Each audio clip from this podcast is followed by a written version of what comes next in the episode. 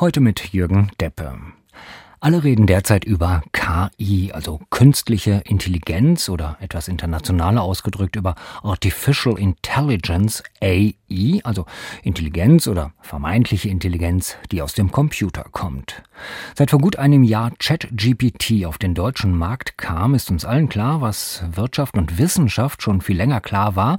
KI wird uns zukünftig Arbeit erleichtern oder sogar abnehmen in Forschung, Industrie und Verwaltung. Hochkomplex komplexe, lästige und unliebsame Arbeit, aber eben auch kreative und künstlerische und spätestens da wird KI zum Problem. Denn diese KI bedient sich ohne rechtlicher Grundlage bereits vorhandener Texte. Die Europäische Union verhandelt seit drei Jahren über einen sogenannten AI Act, der die Möglichkeiten und Anwendungen von künstlicher Intelligenz regulieren soll. Es wäre weltweit das erste Gesetz dieser Art.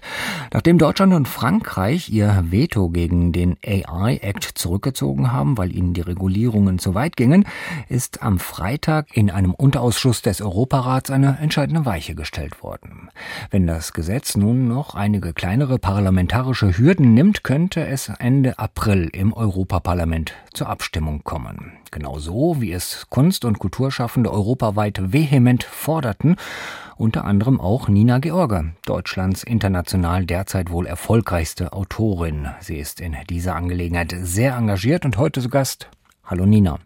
Hallo mein Lieber. Wir haben uns vor vielen Jahren bei einer Podiumsveranstaltung kennengelernt, duzen uns seitdem und wollen das auch heute so halten. Nina, Du hast über KI eine sehr umfangreiche, ich sag mal, Expertise abgeliefert im Zuge von Netzwerk Autorenrechte. Da sprichst du dich sehr kritisch gegenüber der KI aus, sehr fundiert, auch rechtlich sehr fundiert. Warum? Was spricht gegen KI? Vielleicht die bizarre Idee, dass wir Maschinen füttern, um Menschen zu ersetzen und dass das gut funktionieren könnte. Aber ich würde gerne einmal kurz vorher anfangen und sagen, der Begriff künstliche Intelligenz oder auch Artificial Intelligence wurde in den späten 50ern, Anfang der 60er Jahre geboren, weil dort ein Wissenschaftler in den USA ein Sommercamp machen wollte mit anderen Informatikern hauptsächlich, Informatikern, Mathematikern, Wissenschaftlern. Und er brauchte noch ein bisschen Geld und sein vorheriger Titel für das Symposium war einfach so langweilig. Und dann hat er sich diesen wunderbaren Kunstbegriff ausgedacht, künstliche Intelligenz, obwohl von vornherein klar war, wir sprechen hier über Informatik, Mathematik, Computerleistung. Was ist denn dann diese informatische Leistung? Was kann das für alle, die nicht tagtäglich mit KI beschäftigt sind und womöglich auch die Problematiken nicht kennen?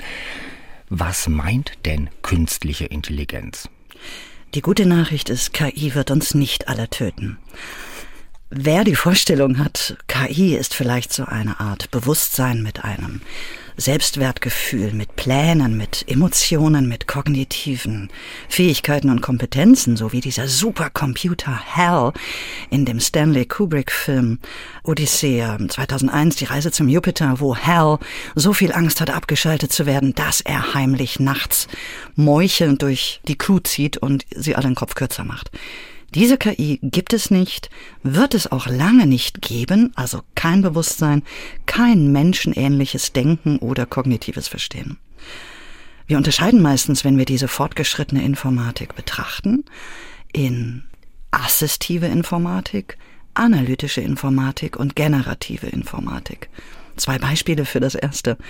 Analytische Informatik wird sehr gerne in der Medizin eingesetzt, um viele Daten auszuwerten, um zu sagen, schau an, Eierstockkrebsvorsorge, lasst uns ganz viele Daten von Patientinnen der letzten Jahrzehnte anschauen, um herauszufinden, was sie gemeinsam haben, wenn ihre Prognose sehr positiv ist für ihren Verlauf. Große Daten analytisch verarbeiten. Assistive Informatik ist zum Beispiel, wenn das kleine Handy, wenn man eine Nachricht schickt, dann hat mir natürlich mein Handy das nächstmögliche Wort vorgeschlagen. Also herzlichen Glückwunsch zum Geburtstag. Und hier sahen wir den sogenannten Markov Chain in Action. Den gibt es seit den 60er Jahren.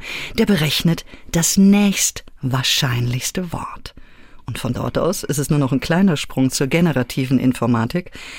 Große Textmodelle wie ChatGPT, große Bildmodelle wie DALI, die aber immer nur das nächstwahrscheinliche berechnen.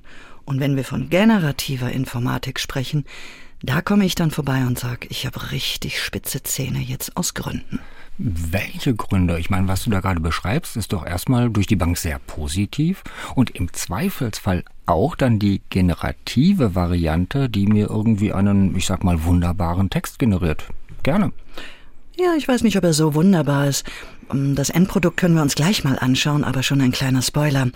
Für mich ist generative KI aus dem Textbereich ein vor sich hinstammelndes, meinungsarmes, Meinungskorridor verengendes Wahrscheinlichkeitssimpelchen. Also damit ist vielleicht schon mal klar, dass ChatGPT und ich nicht die beste Beziehung haben. Aber ist es nicht vielleicht auch so, weil wir noch verhältnismäßig am Anfang stehen? Ich meine, erinnere dich daran an dein Handy, das du vor zehn Jahren hattest oder vor 20. Äh, das waren irgendwelche Knochen, quasi mobile Telefonzellen. Ähm, heute haben wir kleine Computer in den Händen. Lass uns mal KI in 10, 20 Jahren denken. Ist es dann immer noch so stammelnd? Das wird sich zeigen, wenn die Quantenmechanik und die Quantenphysik hinzukommen, um die Rechnerleistung noch zu erhöhen. Aber damit so ein eine künstliche Kommunikation, ein Simulator von Kommunikation überhaupt Buchstaben hintereinander reihen kann, Wörter reihen, schauen wir mal eben unter die Haube von ChatGPT. Und wenn man diese Haube mal öffnet von dieser großen Textmaschine, sieht man drei Dinge. Erstens, seit zehn Jahren werden diese Modelle entwickelt. Sie heißen große Sprachmodelle. Und damit so ein ChatGPT lernen kann, braucht es frische neue Texte, um Wörter zu lernen, Beziehungen, Relationen, Themenfelder, um inzwischen mit 175 Milliarden Parametern zu berechnen, was ist wohl das nächstmögliche Wort. Problem, diese frischen, schönen Texte der letzten zehn Jahre sind entweder urheberrechtlich geschützte Werke, es sind aber auch Postings von Privatpersonen, es sind womöglich auch die transkribierten Radiosendungen von NDR, es sind Vielleicht auch gemeinfreie Werke, die Seiten von der Europäischen Kommission, das erste Buch Mose Fanfiction. Kurz, das gesamte Internet wurde abgegrast. Und das alles ohne zu fragen, heimlich, unvergütet, um jetzt dazu benutzt zu werden, genau die zu ersetzen, von denen es sich vorher illegitim genommen hat. Diese große Matrix, die du da geschrieben hast für das Netzwerk Urheberrechte, da wird genau das also auch beschrieben und vor allen Dingen in der Präambel sagst du dann gleich, die als Verheißung versprochene Zukunft von KI beruht auf Diebstahl. Das ist ja im Grunde ein Strafrechtsbestand, den du da beschreibst. Ist das der Diebstahl? Das ist ein Teil des Diebstahls. Wir reden hier also von US-amerikanischen Unternehmen, OpenAI, Microsoft, Meta, andere, Nvidia, Alphabet und ähnliche, die wirklich seit zehn Jahren sich all das genommen haben. Texte, Bilder, wie wir inzwischen wissen, auch Stimmen, wie wir inzwischen wissen, auch Video- und äh, Audiovisuelles, Musiken, um ihre jeweiligen generativen Informatiken zu entwickeln und vor allem man muss sich das so vorstellen. Erst sammeln sie alles zusammen und haben einen riesigen Berg an Texten. Das nennt sich Foundation Model Basisfundament. Dann lernt die Maschine, ohne dass irgendjemand hinschaut, Beziehungen, Wörterbegriffe. Niemand kontrolliert es. Und in dieser Zwischenphase sind diese großen Sprachmodelle wahnsinnig sexistisch, rassistisch, antisemitisch, weil sie natürlich auch vom menschlichen Makel lernen. Alles, was jemals auf Twitter gepöbelt wurde, steckt dort drin. Dann kommt dann der Bereich, wo Labeler genötigt werden, das wieder aufzuräumen und all diese fürchterlichen menschlichen Makel aus diesem Modell heraus zu operieren. Das kostet eigentlich richtig Geld. Was hat OpenAI gemacht? Das ausgelagert nach Kenia, Syrien, Venezuela für 1,81 Dollar die Stunde Ausbeutung.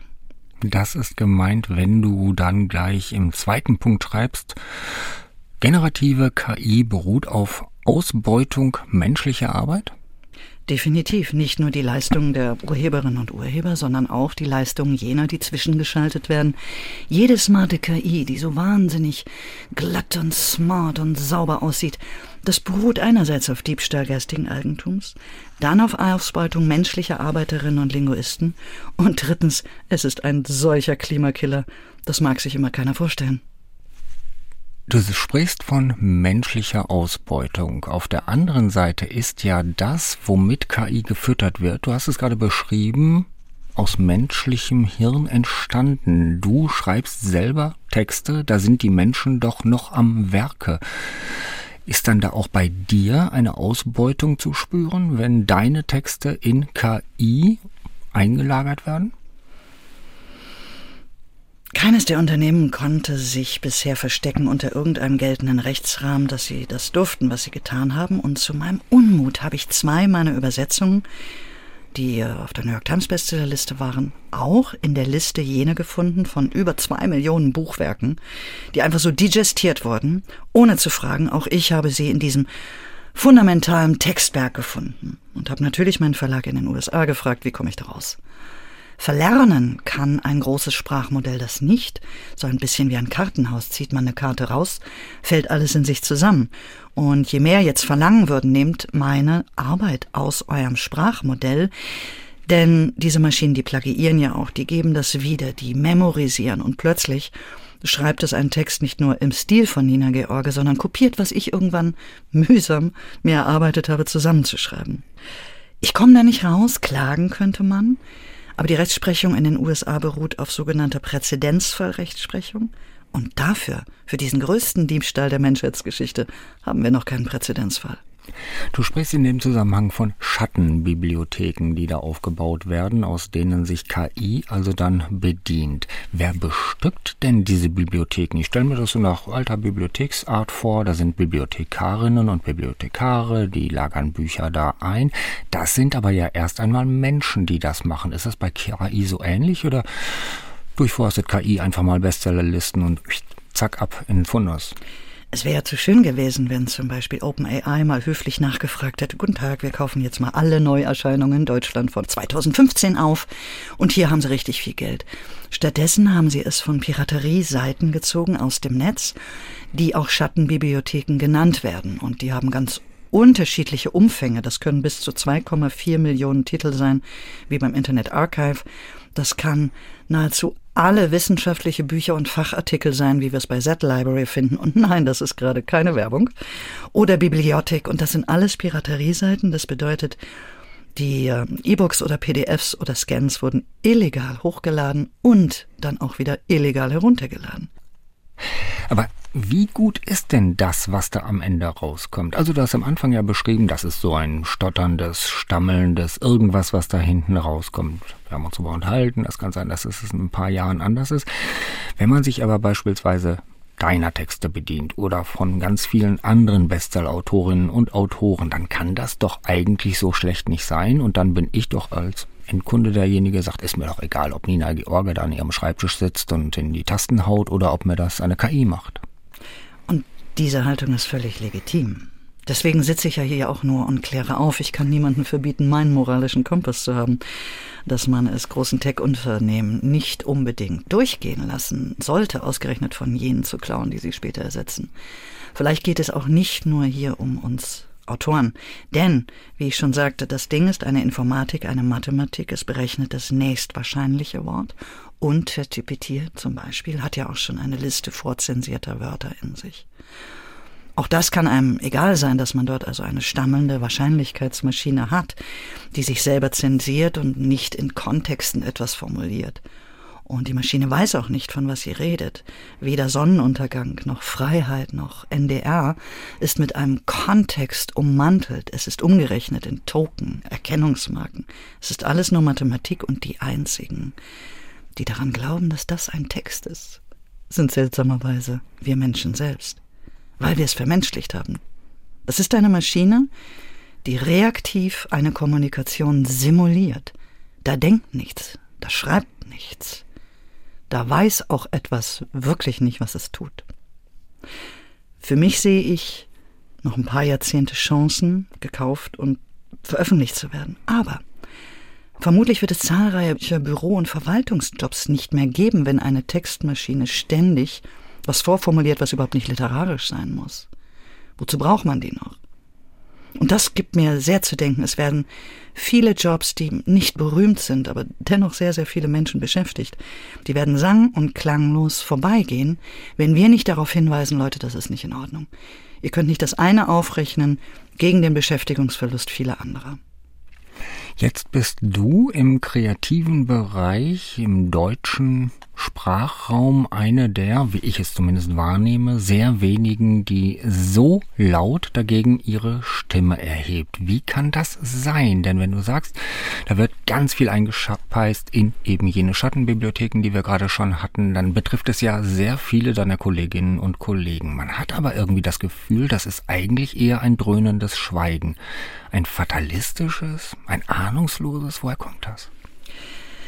Wir haben ja Anfang Dezember letzten Jahres eine sehr, sehr große Aktion gemacht in der Kulturbranche. Schauspielerinnen haben sich zusammengetan mit Beleuchtern, Synchronsprecherinnen, Übersetzerinnen, AutorInnen und so weiter. Und wir haben ja noch versucht, während der AI-Act noch in der Verhandlung gewesen ist, darauf aufmerksam zu machen. Liebe Leute, lieber Herr Wissing, lieber Herr Habeck, bitte schützt uns und macht nicht einen Ausverkauf an ausgerechnet die Unternehmen, die uns ersetzen werden und zahlreiche andere Jobs. Wenn ich mal ganz kurz vom Text weggehe, jedes Bild, was künstlich generiert wird und errechnet, das ist ja nicht nur ein verlorener Auftrag für einen Fotografen oder eine Grafikerin, sondern auch kein Caterer, kein Assistent, keine Visagistin, kein Beleuchter, niemand, der den Raum vermietet, niemand, der den Wagen fährt. Es hängen so viele Jobs wiederum an der Kulturwirtschaft selbst. Und diese Kurzsichtigkeit hat uns damals alle im Dezember zusammengeschweißt und wir haben unsere Stimme erhoben. Aber genauso wie Recht ist auch Technik etwas, da schaut man vielleicht ungern hin.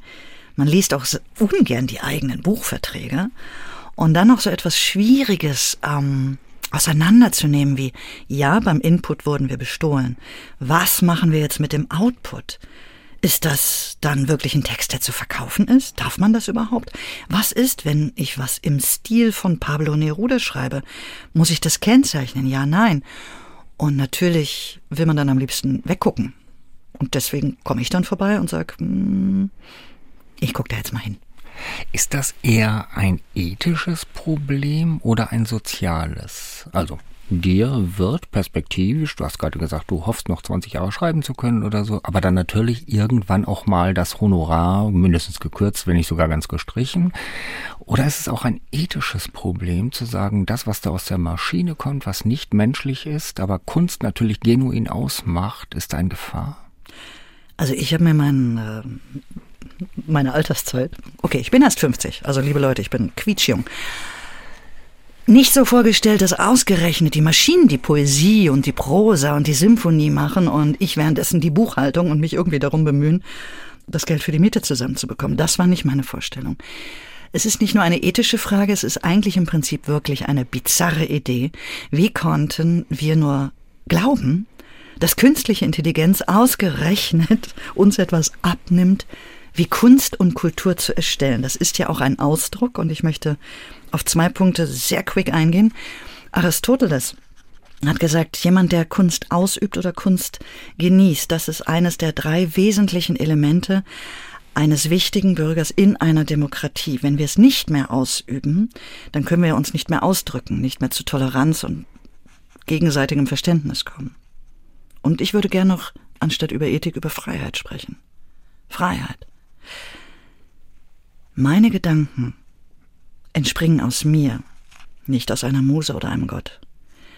Meine Gedanken gehören mir, niemand darf sie zensieren. Meine Gedanken sind auch insofern frei, als dass ich entscheiden kann, was ich mit ihnen tue, verkaufen, behalten, verschweigen.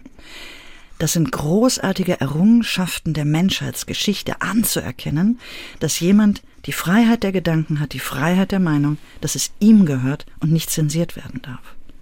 Wenn wir das an eine Maschine abgeben, schreibt ja kein Mensch. Wir vergeben Freiheit in jedem Moment, wo generative Informatik uns unseren Ausdruck und unsere Freiheit nimmt. Und dass wir das aus Bequemlichkeit oder Profit so rasch hergeben, es amüsiert mich zugleich und es graust mir. In der Kultur das Gespräch heute mit Nina George, Bestsellerautorin und Aktivistin in Sachen, sagen wir, KI-Warnung. Die hiesige Buchszene scheint ja doch eher offen zu sein für die Anwendung von KI. Auf der vergangenen Buchmesse im Oktober hat das Künstlerkollektiv Peng einen Fake-Stand aufgebaut. Amazing Books hat es das genannt und hat KI-Services angeboten für die Verlage, aber durchaus auch gesagt, wenn ihr uns eure Manuskripte, eure Bücher zur Verfügung stellt, dann ist das für euch von Vorteil. Und siehe da, unter diesem Deckmäntelchen haben sich sehr viele, auch sehr seriöse Verlage gemeldet, haben Interesse bekundet und man konnte am Ende erschreckt feststellen, dass diese eigentlich eher spaßig gemeinte Aktion mit einem sehr ernsten Hintergrund doch offenbart, da fällt sich möglicherweise die Buchbranche Branche selbst in den Rücken, oder? Wir haben, glaube ich, alle ein bisschen blümmerant geschaut.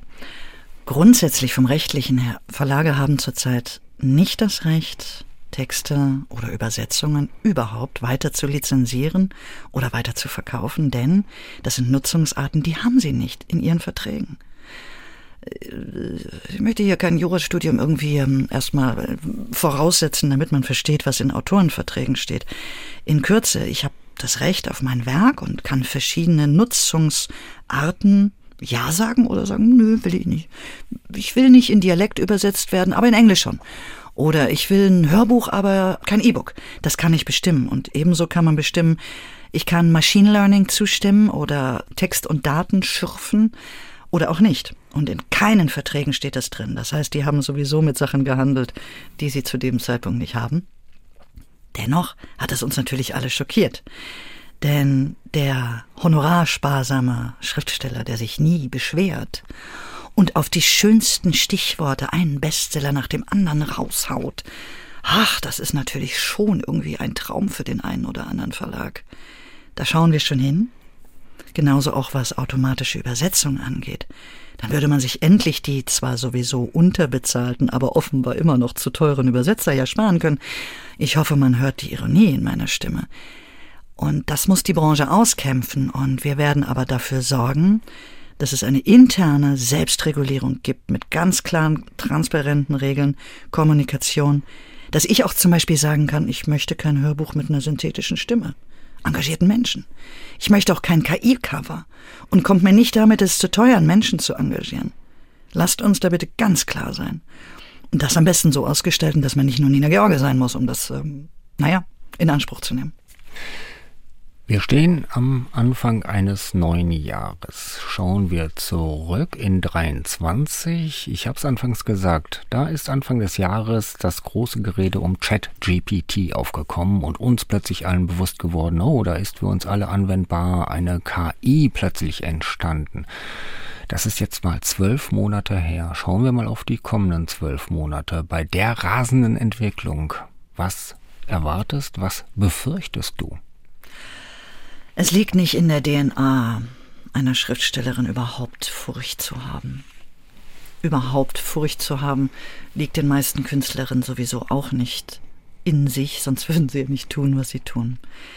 Deswegen möchte ich nicht von Furcht oder Angst sprechen. Wir haben das schon ziemlich genau verstanden, was dort passiert ist und wirtschaftliche Hintergründe. Es ist doch eine bizarre Magie, dass KI irgendetwas könnte, was Menschen nicht beherrschten und dass wir das ersetzen möchten.